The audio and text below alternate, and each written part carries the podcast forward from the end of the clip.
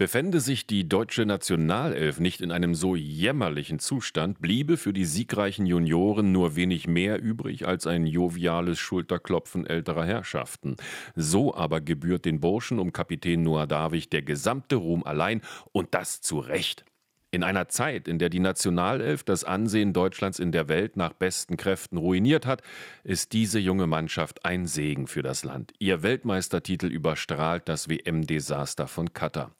Großartig, dass Teenager der angeblich wohlstandsverwahrlosten Generation Z gezeigt haben, dass doch mehr in ihnen steckt als eine ausschließliche Vorliebe für Work-Life-Balance.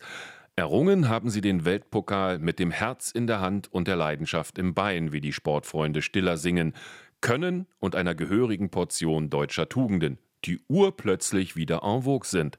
Sie nennen sich selbst die Panther nach einem Science-Fiction-Helden, der das fiktive afrikanische Land Wakanda gegen den Rest der Welt verteidigt.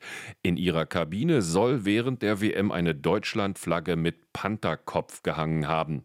Gott sei Dank hat Trainer Wück eine im wahren Sinne des Wortes bunte Truppe um sich geschart, so dass niemand behaupten kann, elf deutsche Weißbrote hätten den Frevel kultureller Aneignung begangen. Sie lachen, aber so irre sind die Zeiten.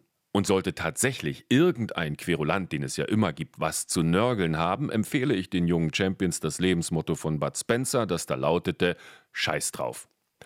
Europa und Weltmeister in einem Jahr, das hat zuvor noch keine U17-Mannschaft geschafft.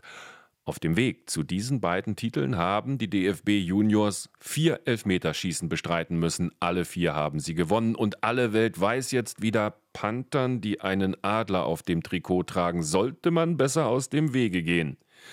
Ich könnte der Großvater eines dieser Himmelhunde sein und bin ihnen allen dafür dankbar, dass sie die glorreichen Zeiten haben aufleben lassen, in denen die Gegner am teutonischen Fußballwesen verzweifelten. Oh nö, Deutschland, können wir schon vorher die Koffer packen, hat eh keinen Zweck. Auf dass die Nagelsmänner sich nächstes Jahr bei der EM Dahorm an diesem wunderbaren Nachwuchs ein Beispiel nehmen. Wobei es für diesen trostlosen Haufen leider schon ein Erfolg wäre, wenn er trotz Gegnern wie Schottland oder Ungarn die Vorrunde überstünde.